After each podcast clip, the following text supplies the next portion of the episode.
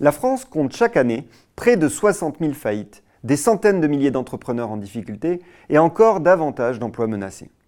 Le projet de loi Pacte, le plan d'action pour la croissance et la transformation des entreprises, porté par le ministre de l'économie et des finances Bruno Le Maire, consacre un volet à ce problème pour autoriser l'échec et libérer les entreprises. Tout un écosystème de spécialistes s'est créé autour de ce phénomène. Tribunaux de commerce, mandataires judiciaires, associations spécialisées, mais aussi des accompagnateurs traditionnels, d'ailleurs souvent démunis pour faire face à cette situation de crise. C'est le cas notamment des banquiers, pour qui la gestion de la difficulté de l'entreprise est paradoxale.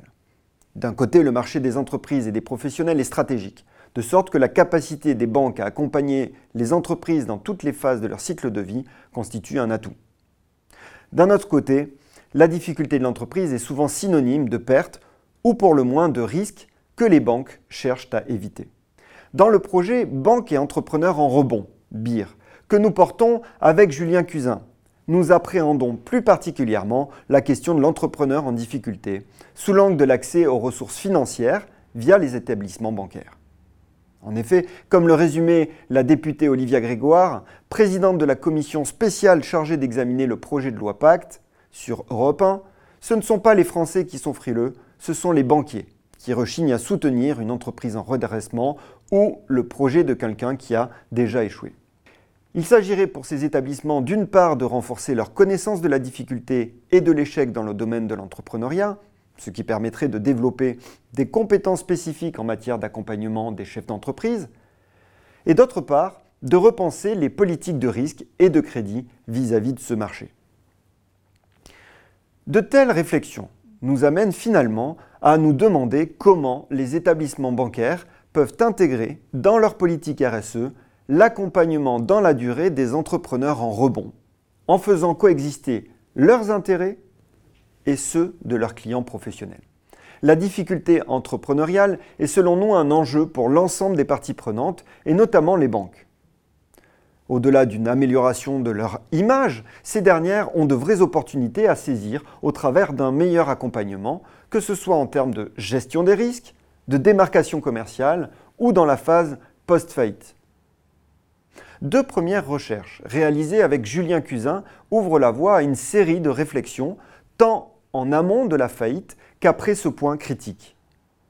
Dans une recherche parue en 2019 sur l'accompagnement des entrepreneurs présentant un risque de faillite, nous cherchions avec mon collègue à comprendre comment une banque décide de dénoncer, maintenir ou renforcer son engagement bancaire vis-à-vis d'un entrepreneur en portefeuille subitement en difficulté.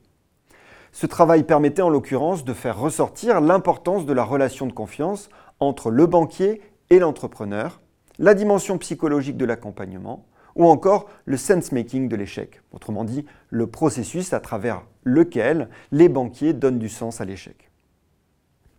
Dans une recherche publiée en 2016, nous cherchions à savoir avec Julien dans quelle mesure la stigmatisation post-faillite affecte la décision du banquier de financer ou non un nouveau projet entrepreneurial. Ce travail mettait en exergue plusieurs points importants les raccourcis de raisonnement du banquier, sa latitude décisionnelle dans le financement d'un entrepreneur post-faillite. Certes, la discrimination dans l'accès aux ressources existe, mais notre recherche montre qu'elle n'est pas systématique, ou encore le caractère non indélébile du stigmate.